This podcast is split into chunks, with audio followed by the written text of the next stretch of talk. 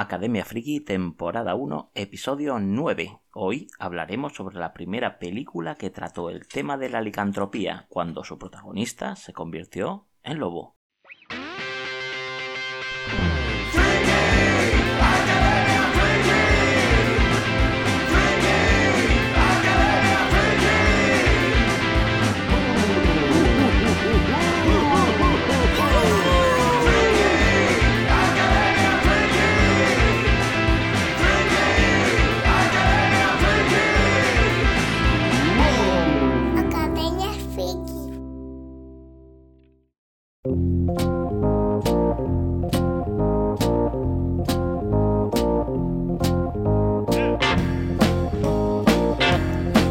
Ethel era el nombre de una leona que se hizo famosa hace un siglo.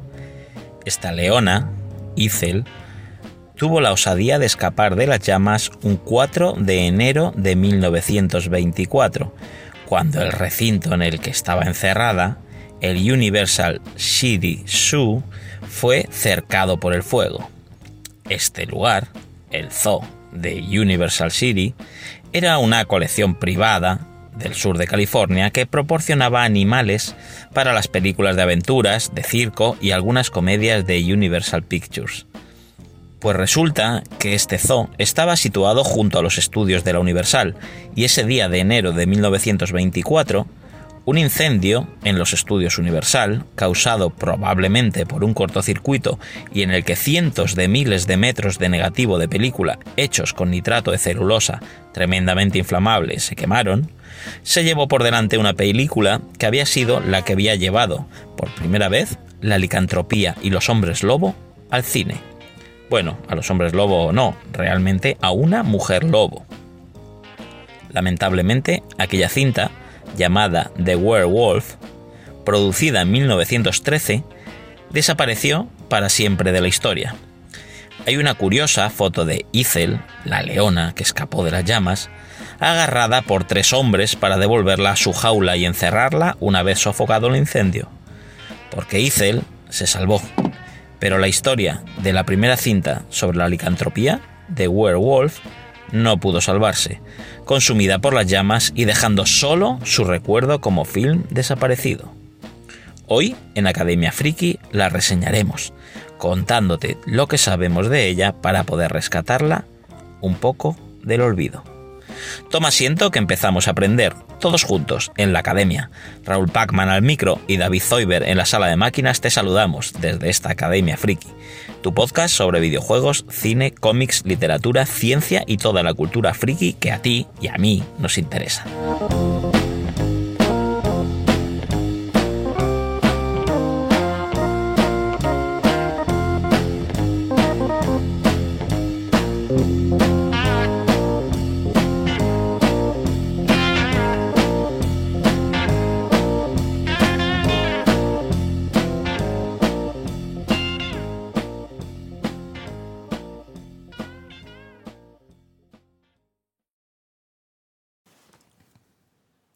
Academia Friki es un podcast que vive gracias al apoyo de toda la gente que nos estáis escuchando.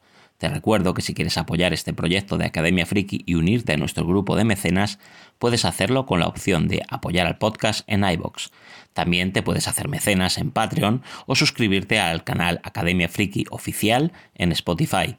Estas opciones son las que más nos ayudan, te permitirán acceder a programas exclusivos y muy especiales solo para mecenas y nos hace crecer para seguir contándote cosas.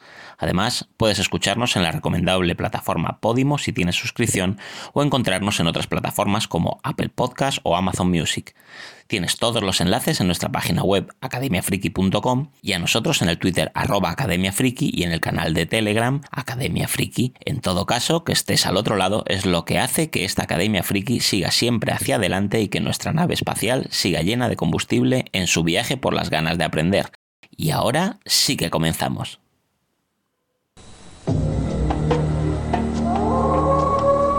Me mordió un lobo. Yo no lo creo, Will. Tú no estabas allí, Ralph. No todos a los que muerden cambian. Debe de haber algo salvaje dentro.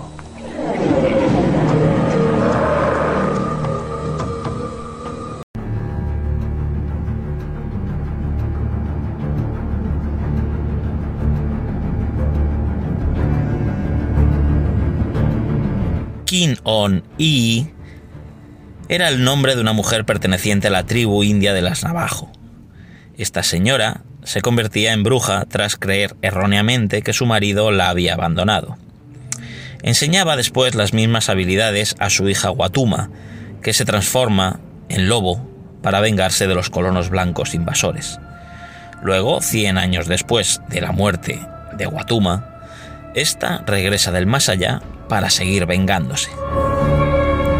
Esto que acabas de escuchar era el argumento de la corta película The Werewolf, dirigida por Henry McRae, producida por Bison Motion Pictures, subsidiaria de la compañía eh, Universal Pictures, y con guion de Ruth Ann Baldwin, según el relato llamado The Werewolves de 1898, de Henry Bogrand, e interpretada por Clarence Barton, que hacía de explorador, Mary Walcamp, que era Kinoni, la, la, india en, versión joven, Phyllis Gordon, como Watuma, la hija de Kinoni, Lul Warrington, como una anciana Kioni, y esta película fue rodada en 1913 con una duración de 18 minutos. Se metió en dos bobinas de película en blanco y negro de un total de 500 metros de negativo. Los hombres lobo o licántropos, el nombre que utilizamos para, para llamar a esas personas que aullan a la luna, han sido a lo largo de la historia del cine de terror uno de los personajes más utilizados junto a los vampiros, los fantasmas o los seres de otros planetas. Pero antes de que Lon Chaney, Paul Nasky o Benicio del Toro lo llevasen a la gran pantalla, hubo una película que comenzó ese camino, precisamente la que estamos hablando, The Werewolf. Este cortometraje, The Werewolf, estrenado en Estados Unidos el 13 de diciembre de 1913, está considerado el primer film de la historia en tratar la temática licantrópica. Y se supone desaparecido, pues todas las copias de, de la película, como decíamos al principio, fueron destruidas en un incendio de 1924 en los Universal Studios, si hacemos caso de la historia oficial. En todo caso, si nos fiamos de la versión alternativa, si The Werewolf hubiera escapado de las llamas en aquel entonces, lo más probable es, es, que se desvaneciera de forma definitiva en 1948. Fue en ese momento cuando los inconscientes ejecutivos de la Universal decidieron hacer desaparecer de forma intencionada la mayor parte de sus películas mudas, pensando que el público nunca más querría verlas. ¡Ay, inocentes! Eh, de una manera o de otra de Werewolf ya no está disponible para ver. Algunas fuentes indican que la película es de origen canadiense, mientras que otras, la mayoría, la consideran estadounidense, pero con rodaje en Canadá y también en California. El hecho de que la compañía productora Bison Motion Pictures rodase por la época otras cintas como Love and Jealousy o The Heart of an Indian de 1912 de Thomas H. Hines o también The Lamb, The Woman, The Wolf, o The Hopes of Blind Alley de 1914, o El Tornado de 1917 de John Ford, por poner unos ejemplos, todas ellas obras de realizadores que desarrollaron su carrera en Estados Unidos, pues hacen suponer que esta, la estadounidense, era la nacionalidad real de la película. Y al fin y al cabo, la Bison, esta productora, era una subsidiaria de la Universal por aquel entonces. You brought this on me that night in Tibet. Sorry I can't share this with you.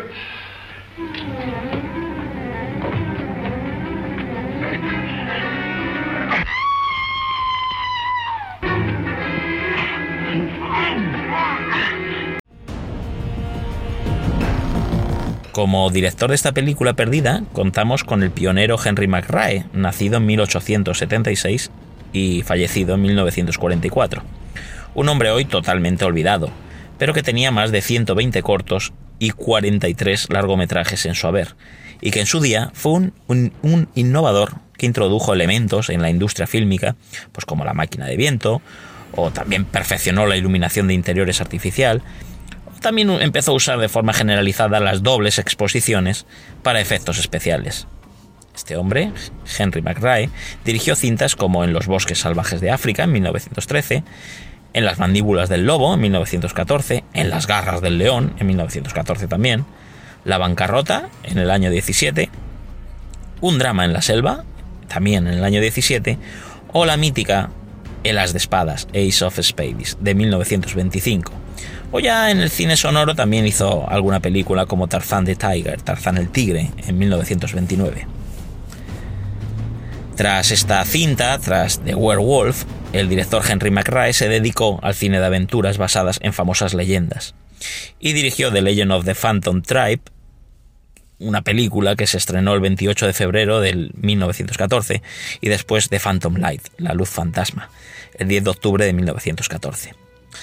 Además, en el, año de, en el mismo año de la peli de Werewolf, en 1913, había rodado The Cave Dwellers Romance, construida en torno a la fotografía trucada de doble exposición que decíamos antes, que muestra, en este caso, a un hombre transformándose en un caballo.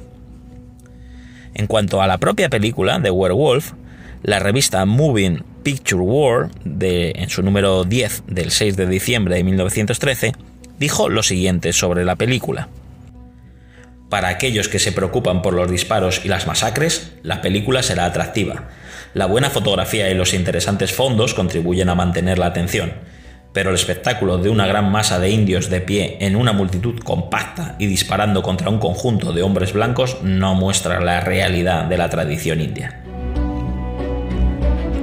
La historia de la película fue escrita por Ruth Ann Baldwin y se basaba muy libremente en el relato de Werewolves de 1898 de Honoré Beaugrand, un escritor que falleció en 1906 y que nació en 1848 que este, este relato de Werewolves apareció por primera vez en inglés en la edición de agosto de 1898 de la revista The Century, aunque otros dicen que, fue en la edición de octubre, aunque cualquiera verifica algo así. Esta publicación de hace 125 años yo creo que no está preservada al menos de forma generalizada, por lo menos.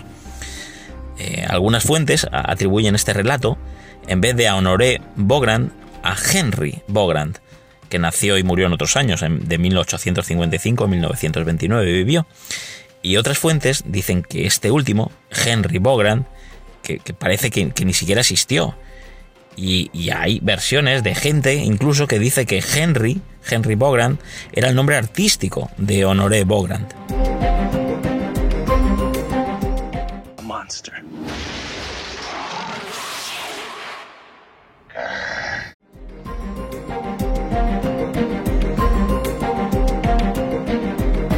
De cualquier manera, este cuento popular narrativo tiene lugar en la víspera de Navidad de 1706, cuando los oficiales eh, que estaban destinados en el fuerte Richelieu, en Quebec, Canadá, intercambian historias fantásticas espoleados por la creencia de que hay un grupo de loups-garous acechando en el exterior, o sea, de hombres lobo, según se, se los denominaba en Francia o en las colonias francesas.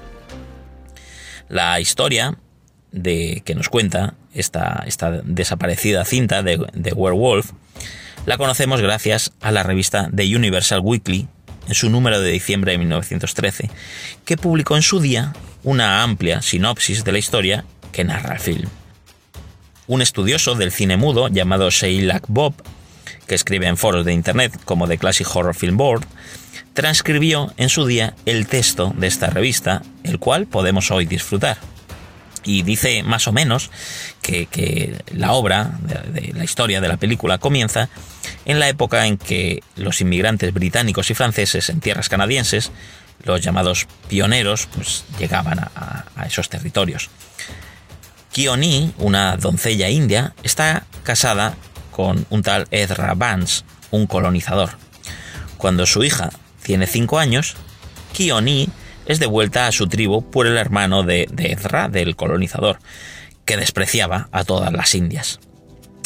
Ezra, además, es asesinado por un viejo enemigo, y Ki-Oni, que estaba separada de él en su tribu, pensando que no, que no volvía, este, este hombre, por, por, por, indiferencia, empezó a educar a su hija, Watuma, para que odiaba, para que odiara a todos los hombres blancos en represalia. Cuando la niña, Watuma, crece, aparece el explorador de, una misión cristiana, el explorador Clifford, y, también un grupo de hombres a su servicio, como que conocen a, esta chica Watuma. Kioni ahora se había convertido en bruja por, bueno, por avatares del destino. En 18 minutos no daba para explicar todo. Y, bueno, vio ahí cuando llega este, este, explorador Clifford, ve la manera de vengarse de, los hombres blancos, ¿no? Envía a su hija, a Watuma, al, campamento de Clifford. Y este se vuelve casi loco por su belleza eh, se enamora de ella, digamos, ¿no? Amor a primera vista. Y lo que pasa es que un poco después este hombre, Clifford, el, misionero, eh, bueno, pues encuentra a Watuma, a esta joven, en, brazos de, un indio. En ese momento, además, ella se burla de él. Y, Clifford, enfurecido y sin poder controlarse, dispara a esta, chica, a Watuma.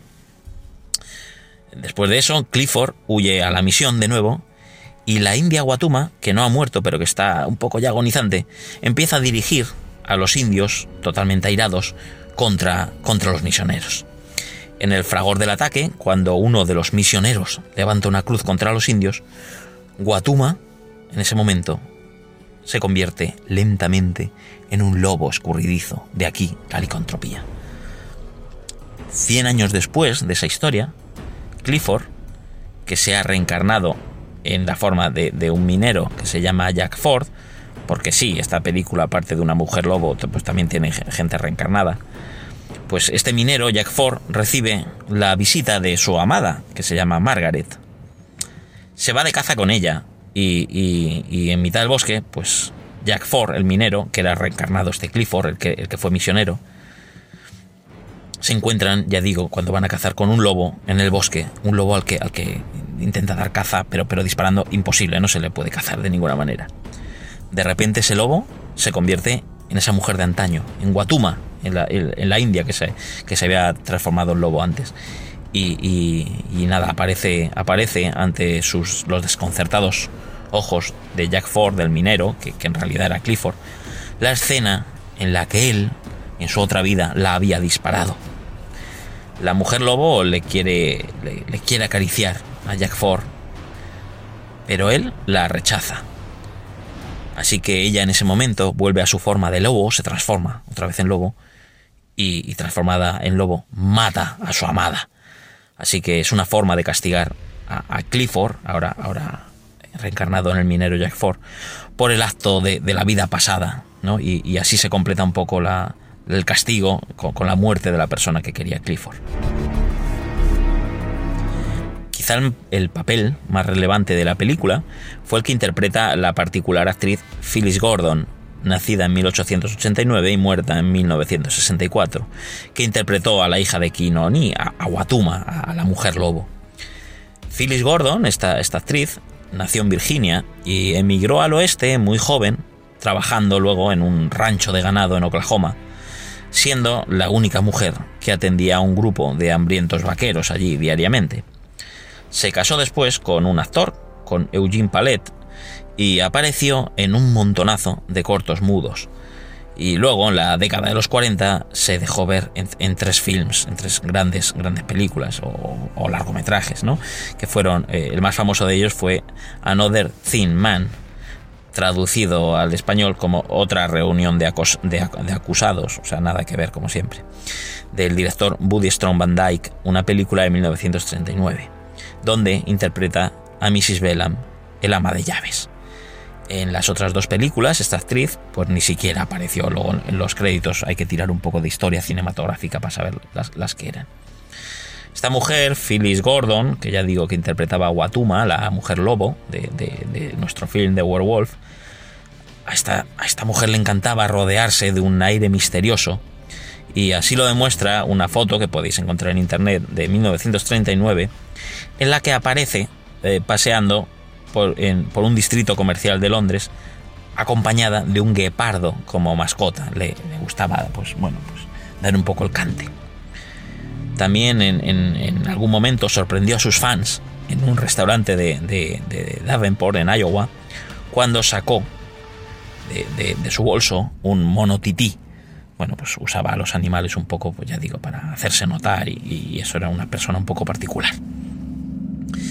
En definitiva, puede que el cortometraje de Werewolf no fuese una maravilla técnica, no tuviera una historia apasionante, ni fuese revolucionaria, pero tuvo algo que no tenía ninguna otra película, y era el hecho de mostrar en la pantalla esa transformación que, ya se, se conocían los mitos, en la que un ser humano se transformaba en lobo.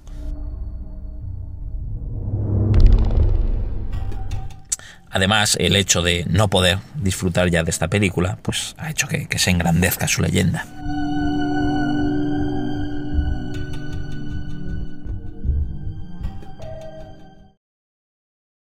Pero por supuesto, no solo de esta película de licantropía se ha nutrido la historia del cine. En las películas españolas clásicas tenemos, por ejemplo, un repertorio amplísimo de obras. De todo ello nos viene a hablar en Academia Friki Domingo Ortega, director de cortometrajes, autor del gran libro Sombra Z y presentador de un podcast que te recomiendo, Más de mil gritos. Vamos a escucharle. Muy buenas a todos y a todas los que escucháis Academia Friki. Raúl, el jefe, me ha pedido que os cuente un poco sobre los licántropos en el cine español. Esa no es tarea fácil, ya que solo Paulaski, el hombre lobo por excelencia, con 97 películas a espaldas y de las que en unas 19 ocasiones se puso bajo la piel, o mejor dicho, bajo el pelo de su, ya clásico hombre lobo.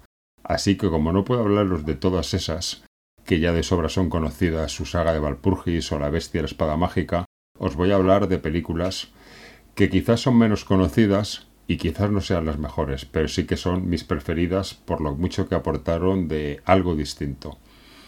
Comenzamos con los monstruos del terror. En 1970, Antonio Isamenti junto a Tullio de Mechi hacen una coproducción italo-española bajo un guion de lo más bizarro y de lo más extraño. Eh, un grupo de extraterrestres con la intención de invadir la Tierra mandan una avanzadilla con la intención de despertar ni menos ni menos que a Drácula, Frankenstein, la momia y el mismísimo hombre lobo interpretado por Paulaski, como no.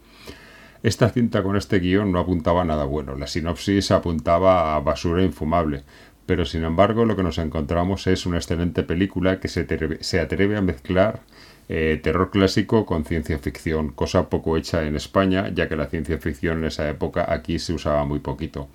Eh, la película cumple a la perfección con un clásico, un clásico remix de monstruos que funciona a la perfección, como aquellos de la Universal en la que me mezclaban monstruos, pero aquí lo que os decía, eh, dándole un toque de ciencia ficción, llevando la película también al tipo de aventura y a una maravillosa y delirante película. Eh, también en algunos países se estrenó como Drácula contra Frankenstein, eh, título que hace un poco de lío con la que sí que se llamó aquí así de Belles Franco, pero no, esta es la buena de las dos. Así que eh, muy recomendable. Existe por ahí una edición en Blu-ray alemana maravillosa. Por otro lado, otra película también que esta es una carta de amor al cine es El aullido del diablo, Quizás una de las películas también menos conocidas, aunque sí que se hablaba mucho de ella por lo difícil que era conseguir verla. La película es de 1988 y bajo este encantador título nos encontramos a Naski en, en, estado de gracia, no solo porque se atreve con el guion y la dirección y la interpretación, cosa que ya había hecho en muchas otras películas, sino que va más allá y se mete ni más ni menos que con nueve papeles, nueve, interpreta a nueve personajes un poco más y se hace toda la película haciendo hasta los papeles femeninos. este hombre era, era, una auténtica maravilla cómo se desenvolvía. Eh, si eres un desconocedor de la obra de Jacinto Molina, nombre, nombre real de Paulaski, eh, podrá darte a entender eh, cómo fue ese mito, porque en este caso interpreta a uno de los personajes que hace es un, actor fallecido, que era un mito del terror, eh, también vemos al hijo de este, interpretado en este caso por Sergio Molina, hijo real del actor y que aquí hace de, hijo del fallecido y sobrino del, personaje que también interpreta Paul Nasky, ya que son hermanos gemelos. Y nos muestra cómo el niño no deja de, soñar recordando a su padre y los monstruos que este interpretó, eh, resultando una carta de amor al cine y un grito a la industria de cómo se sintió Jacinto.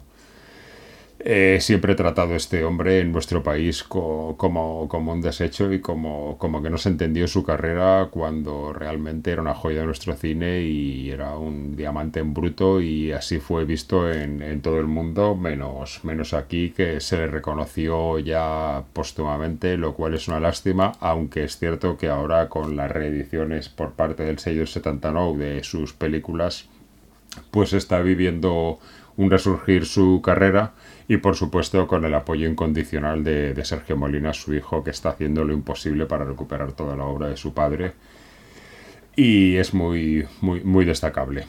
Eh, por otro lado, un poquito más tarde, un poquito más tarde tampoco, en 1970 tenemos otra película magistral, El bosque del lobo, dirigida por Pedro Olea y basada en la novela del bosque de Ancines, eh, donde nos, nos, cuenta la historia de Benito Freire, un buhonero, perdón, magistralmente interpretado por un José Luis López Vázquez brutalmente en estado de gracia, que en sus idas y venidas por, por los caminos de Galicia en aquella época pasada del pleniludio, eh, nos interpreta a un hombre con una rara enfermedad.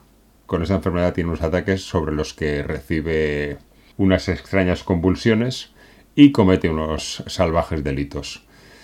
Eh, bueno, José Luis Pedro Vázquez acostumbrado a verlo en papeles de comedia, aquí devora literalmente toda la cinta, dando una auténtica obra maestra. La, cinta nos cuenta realmente la historia de, de quien fue Manuel Blanco Romasanta, hasta el momento eh, de su detención y posteriormente, yo creo que hasta en tiempos modernos, eh, podría ser el único, podría ser no, es la única persona en el planeta que ha sido juzgada y ajusticiada por licantropía.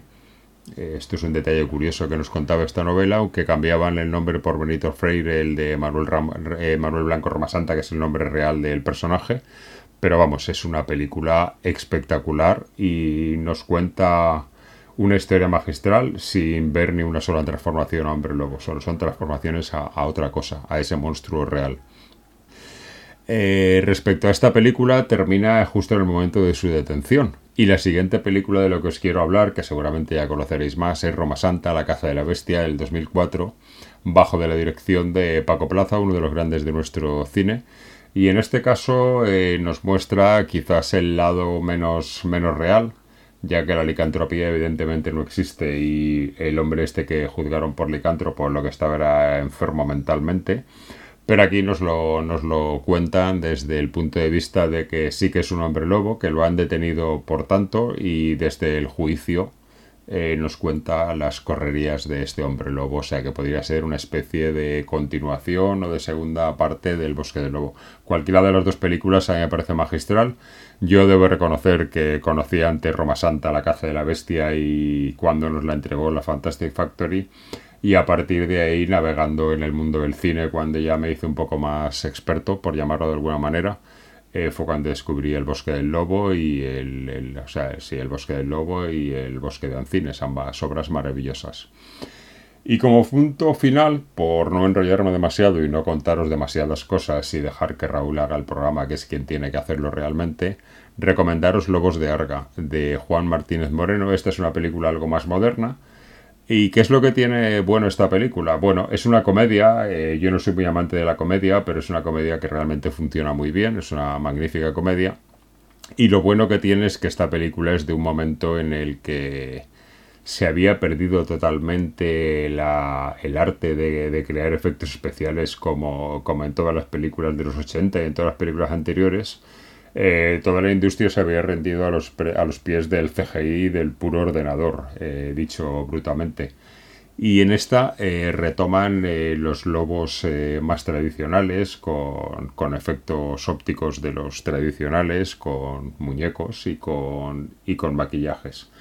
Con lo cual es una película que, aun siendo una comedia, funciona a la perfección para cualquier amante de los licántropos y hará las delicias. Y luego, como comedia, también funciona muy bien, pero sobre todo, lo bueno que tiene es que nos retoma películas clásicas de los 80 americanas, como Un hombre lobo americano en Londres, o ese tipo de películas que me acabo de quedar en blanco y no me acuerdo ahora del resto de títulos, pero bueno.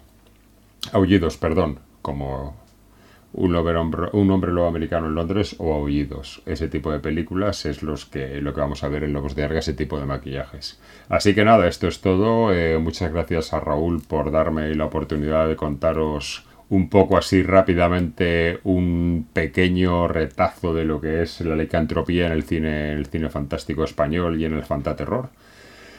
Y simplemente, pues nada, despediros y espero que sigáis disfrutando del programa con Raúl, que es un grande. Un abrazo a todos y seguir disfrutando del programa.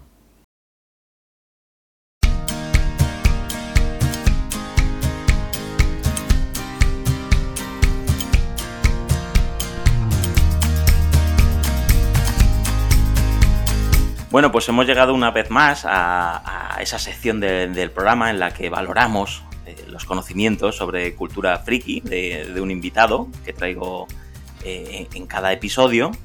Y, nada, hemos llegado de nuevo a el Friki Test. Y el invitado de hoy, que os voy a adelantar un poquito quién es, porque, porque es, creo que es un pedazo de podcaster, vamos, que, es el director del, del, podcast, del podcast Game Museum, para quien no lo conozca, pues que lo escuche. Es el artífice del blog del mismo nombre. Es coautor del libro, eh, se llama El libro de las aventuras gráficas, que si no lo habéis leído, pues ya estáis tardando. Es un tío que además es un, DJ de, los buenos, o sea, que jodete, paquirrín. Y, y además creo que está pensando en, irse a vivir a Andorra por no sé qué historia de dinero esta noche, o esta tarde, o cuando Leches estés escuchando esto, tenemos con nosotros a René Hernández, René de Game Museum. Bienvenido a Academia Friki. Hola Raúl, muchísimas gracias. Eh, pedazo de intro te has marcado, yo creo que de las mejores que me han hecho nunca. O sea que bueno, eh, hay, algo que, sí pues es verdad de lo que has dicho, y el otro ya es más para indagar. Ah, vale, vale. Yo es que estudié en la, en la escuela de José Luis Moreno hacer las intros. Entonces, pues eso, otra cosa no, pero las intros sí, eso sí me, sí me gusta a mí. Me gusta y. hay que empezar fuerte, hay que empezar fuerte. Sí, sí. Pues nada, oye, que bienvenido a Academia Friki. Eh, yo, bueno, pues no sé si es bueno o malo que te hayas decidido, decidido a, a someterte a este friki test, pero bueno, ha sido decisión libre, ¿no? Creo. Sí, sí, sí, a ver, me llegó una carta, una carta con, una, con, un, con una, un ribete, ponía algo de academia, no supongo que sea el tuyo, como, un dibujo de una calavera o algo así, tienes cinco días para decidirte, algo así. Supongo que irían, los tíos irían por ahí. Yo digo que he hecho bien en venir. Sí, el dedo cortado lo recibiste también, ¿no? En el sobre este. Sí, lo que no consigo saber si es de, es de también de algún friki que no superó el test o no, es lo que no me ha quedado claro. No, tuyo no es, o sea, sigues teniendo todos. Porque es que a veces cojo la tijera y ya no sé ni a quién le corto. Te lo digo. Eduardo Manos Tijera. Eduardo Manos Tijera, efectivamente. Bueno, pues nada, si te parece, eh, vamos a empezar, vamos a recordar a la gente que, no lo sepa, a lo mejor lo está escuchando por primera vez, en qué consiste esto. Y esto básicamente es que eh, a nuestro invitado hoy, a, a Renner, eh, pues le vamos a hacer un, un, test de seis preguntas con cuatro respuestas alternativas eh, pues para valorar cuánto sabe de friquismo. ¿Tú qué tal vas de friquismo?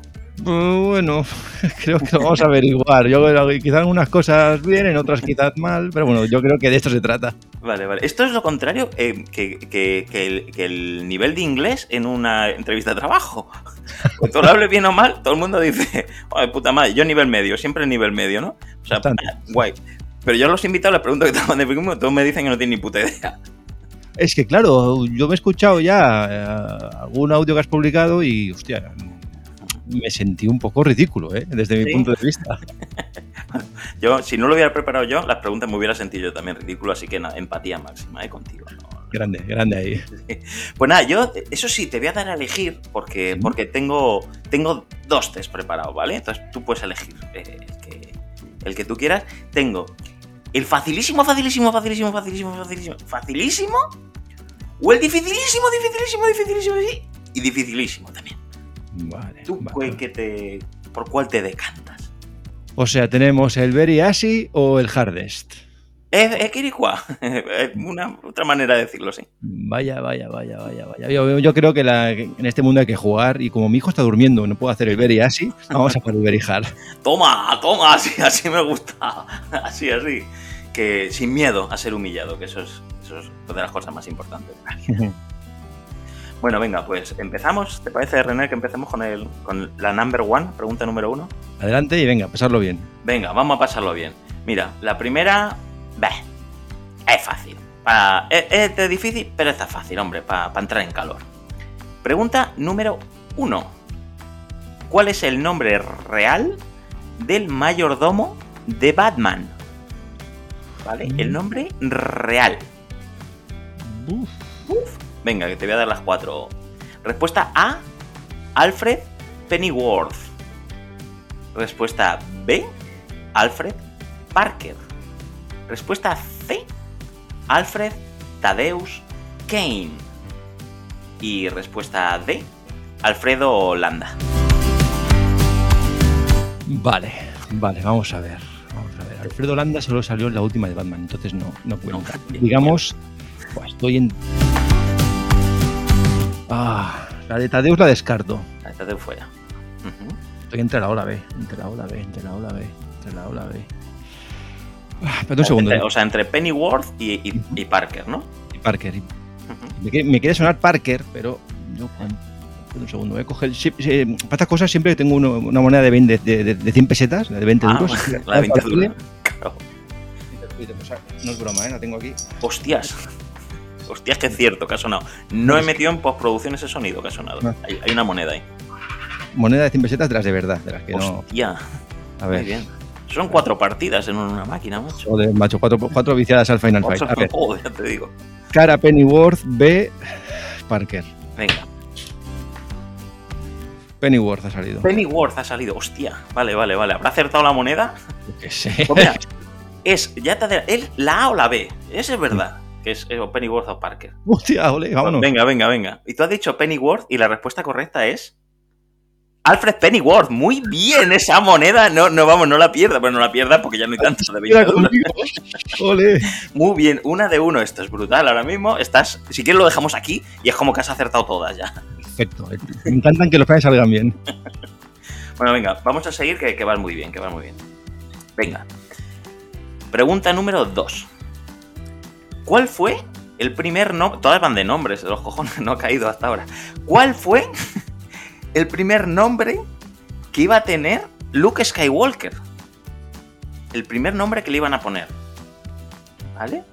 No sé cómo vas de Star Wars tú y eso. Me gusta mucho la saga, pero no sé si esta pregunta llega. Sí, no, pero a mí me gusta también y esta a lo mejor. Bueno, venga. Eh, respuesta A. Luke Finn. Respuesta B. Luke Bash Rider. Respuesta C. Luke Starkiller. Y respuesta D. Hasta luego, Lucas. que puede ser también. ¿Eh? Hostia, viejo. Además se llamaba John Lucas. O sea que, a lo mejor es. Vale, a ver. Finn, Luke Bash Rider, Luke Starkiller. Hasta luego, Lucas. Zin. Zin. No, descarto por, por, por, por feo, por, por nombre feo. Claro, es que no, bonito no es, es verdad. La 2, ojo, eh. Mira, la 3. Bash Rider o Starkiller son las otras que te quedan. Voy a coger Star Killer y te lo voy a razonar por qué. Por el videojuego de que salió, la- aquella saga de dos eh, videojuegos que salieron para Xbox 360 y Play 3, ya el, de, mm, el del aprendiz de Sí. Darth Vader que se llama Star Killer. Por- o sea, razonamiento loco, ¿eh? Pero Bueno, bueno. sí, sí, es lógico, parece lógico, parece lógico. Lo que no sabemos si, si es verdad, pero lógico parece, lógico. Sí, sí. Lo mismo, venga, pues, o sea, te descantas por Luke Starkiller. Entonces, Es que, es, es que lo de Bass Rider es que no. Ya te digo, no me suena a ninguno de los dos. ¿eh? O sea, a ver, en sinceridad, no sé si es uno u otro. Pero como Star Killer me suena del videojuego aquel que salió, digo, Sí, igual, pues que, igual es un, un nombre rescatado para algo de, de parte de la franquicia. podría ser, podría ser. Venga, pues como, como tú, si quieres la, la marco, la si la ¿Cómo la marco ya, ya está escrito en piedra, eso ya no se puede quitar, o sea que ya como tú veas. No hay tiempo, ¿eh? O sea, si quieres pensar un rato, yo estoy aquí haciendo, tejiendo una bufanda al lado, o sea que no, te- no te preocupes en absoluto, que no me había aburrido. Ahora en verano la bufanda va, muy Hombre, claro, claro, que eso es perfecto. Y tirarte al suelo, en el asfalto, con un plástico por lo alto, a las 3 de la tarde. También. Genial, genial, planazo. Venga, tenemos Bar Rider, Star Killer, Finn, hasta luego Lucas. Marcamos la C. La C, Luke Starkiller. O sea, tu respuesta definitiva es Luke Starkiller. Y el primer nombre que iba a tener Luke Skywalker fue Luke Scar Starkiller. Has acertado la segunda también. Esto es No increíble. No te Sí, sí, brutal, brutal. Tengo que decir que Bar Rider me lo he inventado. Finn lo cogió por el fin de las, de las secuelas. De Vale. la última trilogía. Y Starkiller, no, o sea, no sé si, si lo- en las no había caído, que es verdad, que el aprendiz está en los, en lo- en los videojuegos. Se llamaba Starkiller. No sé si lo han rescatado, tiene pinta. que lo han rescatado. Claro, yo recuerdo lo que se llamaba el, po- el poder de la fuerza, era Sí. que los videojuegos, y recuerdo que la aprendiz de Darth Vader es que se llamaba así, digo, pues eh, es que es el único que me ha sonado de los cuatro, digo, bueno, vamos allá. Sí, sí, pues mira, la lógica te, te ha funcionado esta vez. Mis preguntas no suelen ser muy lógicas, o sea que bueno, Ya, quiero decir, la, la lógica es chiripa. me la he jugado, me la he jugado. Te la has jugado, pero joder, dos de dos vas de momento. O sea, creo que, que llevas récord absoluto ahora mismo. En, en- nadie, nadie lo ha hecho tan bien. Venga, vamos, vámonos. Venga, la tercera, a tope, que va de nombres también, porque debe ser que mi inventiva está por los suelos. Afloja un Ah. poco, eh, afloja un poco. Sí, sí. No, buh, buh, esto va de, de- de mal en peor. O sea que. Venga, pregunta 3. ¿Qué significan las siglas RR? Bueno, las siglas no, las iniciales RR del escritor del Señor de los Anillos, John R.R. Tolkien. ¿Vale? La J ya te la he dicho, JR y John. Pero la, la R, las dos R's, ¿qué significan la RR? ¿Vale? Venga, respuesta A. Ralph Richard. Respuesta B. Rick Roger. Respuesta C. Ronald Rewer. O respuesta D. Raro, raro.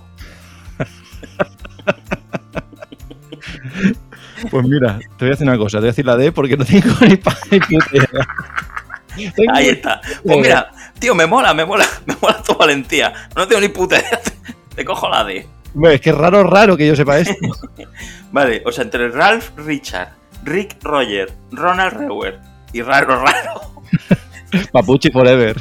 te quedas con Papuchi, no sé con- que fuera el padre, por lo que sea. Imposible saber esto para mí, no, no, no, no. O sea, conozco J.R.R. Tolkien, Claro, como lo que sabe todo el mundo, ¿no? me Solo gusta no sabemos la T. Correcto, correcto, correcto. Me gusta mucho también el Señor de los Anillos, pero no me sé su nombre de pila, o sea, que coña. Así que Papuchi. Vale, pues Papuchi. Pues tú dices que es raro, raro. ¿Te imaginas que hayas acertado? Eh, cuelgo la llamada y... Claro, esto ya. Yo ni- no sigo. Si has acertado, no sigo ya ni con el friki porque esto ya sí, vamos, insuperable. Pues la respuesta correcta es. No, no. Es Ronald Rewer. Oh, Ronald Rewer. Ronald Rewer. Sí, se llama John Ronald Rewer Tolkien. Imposible, imposible. Sí, imposible. Imagino, nombre tan raro, es raro, raro. Igual era Ronald Reagan. Ronald Reagan, hostia, pues mira, no se me, no se me había ocurrido, pero esa para D era perfecta. Te la guardo para cuando hagas un- el año que viene, que la gente no se acuerda de este programa. Eso, sí. No, ni para el siguiente tampoco, no te preocupes. No, para el siguiente. Hay que tan lejos, ¿no? Claro, claro. Vale, vale, pues venga, llevas dos de tres. De momento va muy bien, vas por encima del aprobado, o sea que perfecto. Venga, venga, vamos. Venga, la siguiente de videojuegos, hombre, ahí yo creo que esta la vas a acertar. A ver. A ver, ¿cuál fue el primer videojuego en el que Mario Bros podía saltar? ¿Vale? El primero en el que podía saltar. Respuesta A, Mario Bros. Respuesta B, Donkey Kong. Respuesta C, Donkey Kong Jr. Y respuesta D, Mortal Luigi vs. Toad Wars in the Assassin's Creed. Hostia, gran saga esa. Muy, compleja también. Vamos a ver, vamos a ver. Yendo al grano. Claro, aquí hay, creo, hay- creo que esta es pregunta trampa. Claro, Tiene, está expuesta con mala leche. Claro, Pero claro. uno de ellos es de verdad, el primero en el que saltaba, este señor. Claro, pero la pregunta es, ¿el primero en el que se llamaba Mario o el primero en el que el personaje saltaba? Claro, aquí está la trampa. Ah, Si es, si es el primero que se llama Mario, es Super Mario Bros. O Mario Bros, aquí en este caso. Y si es el primero en el que salta, es eh, Donkey Kong, pero se llamaba Jumpman. Entonces, hostia, ¿cómo, cómo le has sacado punta eh, a, la, a la pregunta? Yo no me había percatado. Tú responde y luego ajustamos cuentas. Venga, dale a la A y a, Super o sea, a Mario Bros. porque es el primer juego que ya se conocía como tal el personaje. Es, es mi razonamiento. Es tu razonamiento, vale. O sea que tú has dicho que es la A, Mario Bros. Pues la respuesta correcta eh, requiere una aclaración. Has acertado, es Mario Bros. Pero, pero, hostia, es que me has pillado. Yo ahí había apuntado Donkey Kong porque no había caído, que todavía no se llama Mario Bros. O sea que eh, eh, eh, esto es una paradoja, ¿no? Esto Me es- acabas de hackear el friquites. Primera vez que me ocurre. Me cago en la puta. Hostia, no se puede venir al friquites con pokés, eh, también te lo digo. No, los pokés hay que dejarlos en la micromanía. Hay que dejarlos ahí, hostia. Pues yo te voy a contar como buena porque tienes toda la razón. Es que en Donkey Kong no, no se llamaba. No se llamaba Mario. El personaje era él, porque era, él. Era él. Claro, como Mario no era tal. Si te hubiera dicho el sprite de Mario Bros o algo así, pues todavía es verdad. Pero te he dicho Mario Bros. Es que Mario Bros no era Mario Bros en Donkey Kong. Entonces, con toda la razón, te tengo que dar la razón. ¡Vamos! Eh, ya está, 3 de 4. Yo, joder, macho, estás, estás vamos, mm, saltándolo en los muelles hoy. a- A ver, También te digo una cosa, ¿eh? Los que me conocen cuando me escuchen van a decir, el ceguero este respondiendo bien una de Mario. Joder, pues no había caído, macho. Te, te tenía que haber hecho alguna putadilla y con. Bueno, en fin, la respondí muy bien porque encima me ha reventado la pregunta, o sea que vamos, mejor imposible. Bueno, venga, vamos a la número 5, que ya está lanzadísimo ahora mismo. Y. y, y vamos allá. Venga, número 5. ¿En qué año se creó la primera historieta de Zipi y Zape? La primera de Zipi y Zape. Y mira que tengo tipizapes aquí en el cajón a punta pala. Pero bueno, venga. Dale. Venga. Respuesta A, 1948. Respuesta B, 1970. Respuesta C, 1933. Respuesta D, en el año 18.000 antes de Cristo. Yo te voy a dar una pista. Tiene más de 50 años. O sea, en el 1948, 70, 33 o 18.000 antes de Cristo. ¿Qué podría ser? O en el 48 o en el 33. Pero es que, hostia, 33 me parece demasiado viejo. Zipizape tienen solerita ya, ¿eh? También Ya, ya, ya. No, a ver, mm, de entrada, antes del 70 sí que lo descarto. Pero es que, es que esos del 33 y el 48 tampoco se llevan tantos años, son, son unos cuantos. No tengo ni idea, tío. No tengo ni idea. Estoy entre esas dos. Y el teléfono Escobar, pues supongo que no le tienes. Eh, no. No, pero, pero, pero, pero, mi moneda. Ah, bueno, hostia, que. Estoy entre dos. ¿Por qué estás pensando teniendo una moneda de 20 duros? Estoy entre dos. Estoy entre dos, entre el 33 y el 48. Vale. Eh, cara. Ah. O sea, la cara. Eh, cara. Como si fuera un cassette. Cara, el- el- la cara, ¿qué, te- qué canciones tenemos? La cara de la moneda. cara eh, en la cara tenemos el 33 y en la cruz el 48. Venga. Cruz. ¿Qué he dicho? ¿Cuál es cruz? ¿48? 48. ¿Has dicho cruz? O sea, te, te decantas finalmente por 48, ¿no? Sí, sí, sí, pero esto ya te digo que me encomiendo aquí a, A los 20 duros. A los 20 duros. Rey Juan Carlos, que sea A aquí. Juan Carlos, ¿no? Que supongo que sale caro. Juanca. Muy bien. Pues tu respuesta es la A, 1948. ¿Mm? Y la primera historieta de Zipizape. Dale un beso a la moneda porque es 1948. ¿Qué me estás contando? Hostia, esa moneda de verdad, ponle un marquito y en la pared. Que es Pero- mágica, es mágica la moneda. Luego te envío una foto. Hostia, madre mía, con, con la moneda de 20 duros va a ser lo más famoso de, de- de toda Academia Friki. La moneda de 20 Hostia puta, duros. Qué bueno, tío.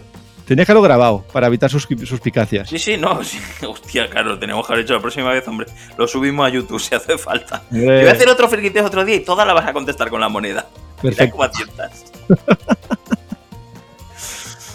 Bueno, pues llevas 5 de 6. Esto, o sea, ya, ya te digo que, que has roto todos los Guinness. Ahora mismo tienes, tienes eh, el récord absoluto de, de- de respuestas.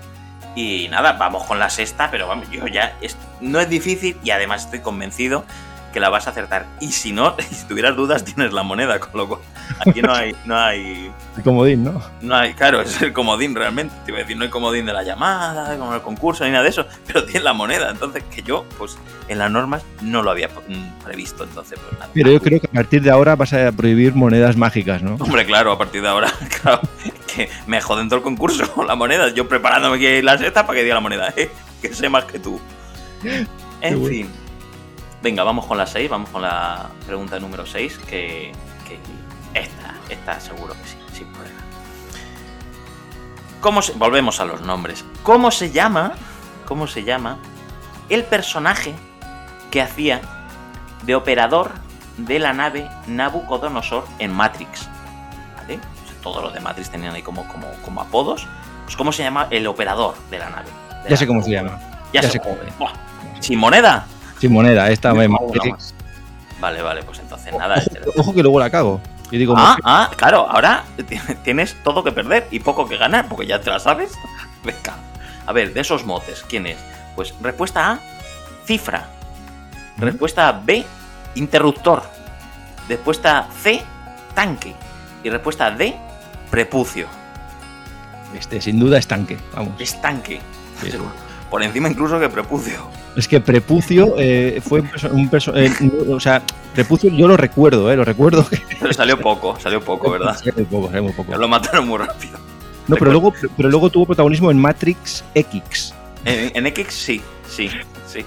En esa tenía. Y en Matrix Gore, porque lo, lo cortaban. Por lo, lo, lo rajaban. a prepucio. Sí, otra vez. Es que hay muchas versiones de Matrix. Demasiadas. Demasiadas, sí, son demasiadas. En fin, em, tu respuesta es la C, tanque. Lo has dicho muy seguro, ¿no? Sí, es que. Sin moneda y sin nada. No te la chivo la moneda. A mí te la chivo la moneda. no, ¿Sabes qué pasa? ¿Sabes qué pasa? Que no. Igual te debería decir yo te engañaré, ¿no? Pero igual hace como tres meses que vi Matrix Revolutions. Ay, perdón, Revolutions, no, la. eh, Resurrection, la última, que salió. La última. Matrix 4. Y eh, previamente, yo y mi mujer hicimos eh, la trilogía. La trilogía. Entonces- Es que me sonaba. O sea, es- esas respuestas que dices, hostia, es tanque. Vale, vale, vale. O sea que lo, lo tienes fresquito. También te voy a decir que, que yo veo una pelea hace tres meses y no me acuerdo. O sea, de tres meses a mí se me ha ido todo ya. Vamos, vamos. Como una semana, de una semana más para allá, yo ya no me acuerdo de nada. Te lo digo. Así que alabo tu memoria. Bueno, pues. Te has dicho tanque, con toda la seguridad del mundo. Estás a punto de, de acertar 5 de 6. O no. ¿O no? Y, y sí, vamos a saberlo. Porque la respuesta correcta es tanque, por supuesto. Tanque. Muy bien, muy bien, madre mía. Tienes, vamos, eh, no, no, no, no tengo un, un- un trofeo que ofrecerte ahora mismo, no, te- no tengo nada, vamos. Academia Friki no tenemos de nada, no tenemos ni. Nos han cortado hasta el agua, fíjate.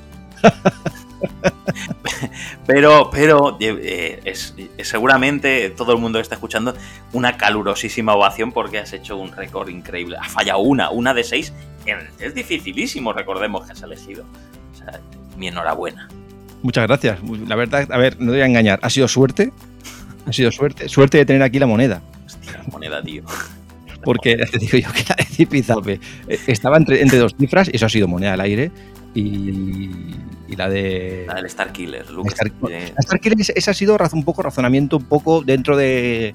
Pero con la primera pregunta de todas, ahí sí que la moneda me ha ayudado mucho, con el nombre de, de Alfred. También estoy cayendo que, que no solo has acertado 5 de 6, sino que encima, o sea, te has tirado todo el pisto de la que has fallado, has elegido la D. O sea que. encima vacilando, ¿sabes? Como voy sobrado. A ver si lo, a ver si lo veis que voy sobrado. Bueno, Ay, eh, sí. pues nada, pues genial, oye, has, has acertado 5 de 6. eh, enhorabuena absoluta y encantadísimo de, de tenerte por Academia Friki. Eh, no lo sé si volverte a llamar porque vas a dejar a la altura al betún a todos los demás. No sé, llámame porque se me ha hecho corto esto, oye. Se te ha hecho corto, claro. Claro, seis preguntas. Es que con moneda a lo mejor te puedo hacer más, te puedo hacer 10 total. Si la moneda decide, a lo mejor la mitad. Hasta que la moneda diga hasta aquí, ¿sabes? Y- y Claro, vaya. bueno, sí, mira, yo te empiezo, otra vez te empiezo a hacer preguntas hasta que diga la moneda. Pues ya no quiero más. Que la tires y caiga de canto o algo así. Y pues no quiero más.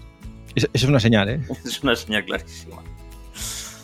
Pues nada, oye, eh, Renner, que encantado. Ha sido un verdadero placer tenerte en Academia Friki, hacerte el friki test, demostrar que sabes mucho, si no tú, la moneda. Y, Y, y nada, que, que, que estupendo, que me ha encantado tenerte por aquí. A mí, para mí ha sido vamos, un placer enorme y me lo he pasado, de, bueno, te digo yo que se me ha hecho corto, o sea, estaría aquí cinco horas más. Bueno, bueno, pues nada, oye, esto, esto repetimos. De todas maneras, para que la gente sepa dónde estás, dónde te pueden oír, dónde te pueden ver, dónde te pueden tocar, dónde te pueden eh, buscar una foto de la moneda. ¿Dónde? ¿Dónde estás? Mira, la foto de la moneda la pondremos de perfil en Twitter a partir de hoy, porque macho, ma- mm, me acaba de hacer famoso. Eh, no, pero bueno, fuera coñas, eh, bueno, como ya has presentado antes, eh, soy el presentador del podcast de Game Museum, de GM Podcast. Eh, es un podcast que emitimos eh, mensualmente. Intentábamos que fuese quincenal, pero bueno, al final la vida no nos daba la vida, es verdad. y lo hacemos 15, eh, seme- perdón, mensual. Y es un podcast de temática retro en el que analizamos generalmente a profundidad. Por ejemplo, hace poco eh, publicamos nuestro, nuestro último programa dedicado a Flashback, en el que hacemos retrospectiva. Yo a recom- Flashback, recomiendo a la gente que lo oiga porque me ha parecido una maravilla. por. Reset, Flash, bueno, eh, y ya estamos preparando el siguiente, que igual esta semana cae, eh, si con suerte, sobre Another World.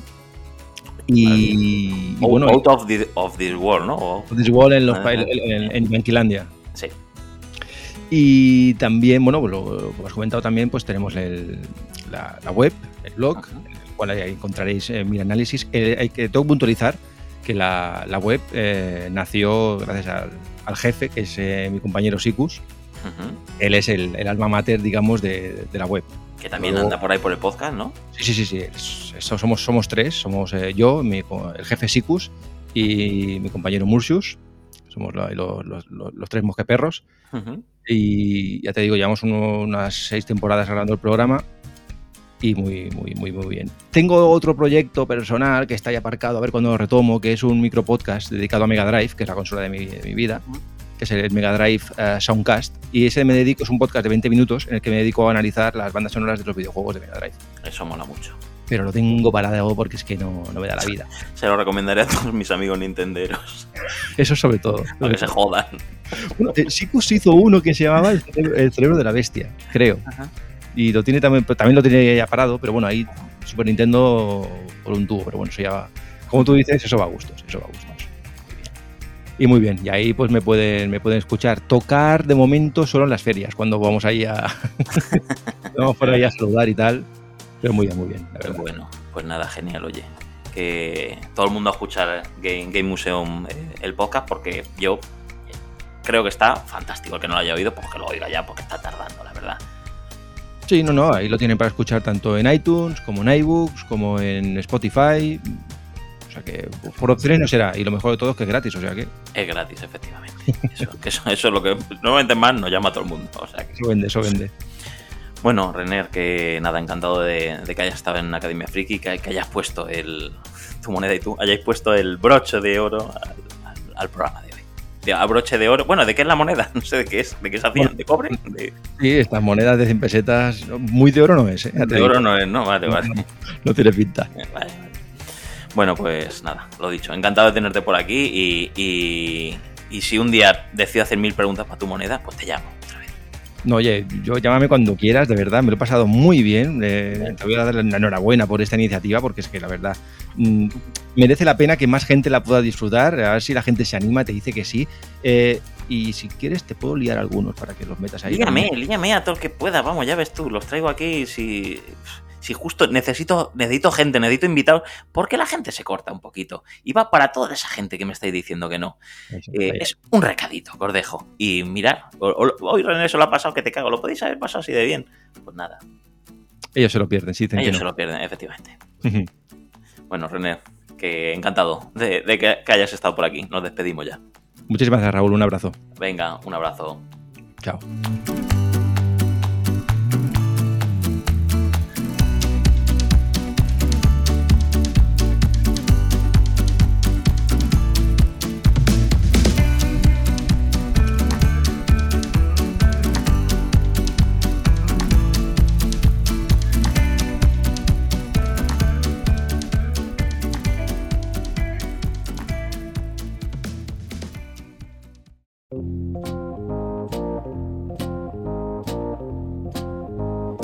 Hasta aquí este programa de Academia Friki. Puedes seguirnos en nuestro canal de iBox Academia Friki, Spotify, en la Academia Friki Oficial, Podimo, Apple o Amazon. Suscribirte para no perderte ningún episodio, dar like, me gusta y mandarnos todos tus comentarios que leeremos y responderemos encantados, porque todo eso hace que podamos estar más veces contigo. Muchas gracias a todos los mecenas que nos apoyáis y dais continuidad al proyecto. Sin vosotros esto no sería lo mismo. Si nos quieres apoyar como mecenas y darle vida al programa, lo puedes hacer en Patreon, en el botón apoyar de iBox o en la suscripción de Spotify. Todos los enlaces están en nuestra web academiafriki.com y si quieres hablar con nosotros, estamos en nuestro Twitter academiafriki, en el mail de la web y en nuestro canal de Telegram. En definitiva, simplemente gracias por estar al otro lado y darnos tu apoyo. Hasta la próxima.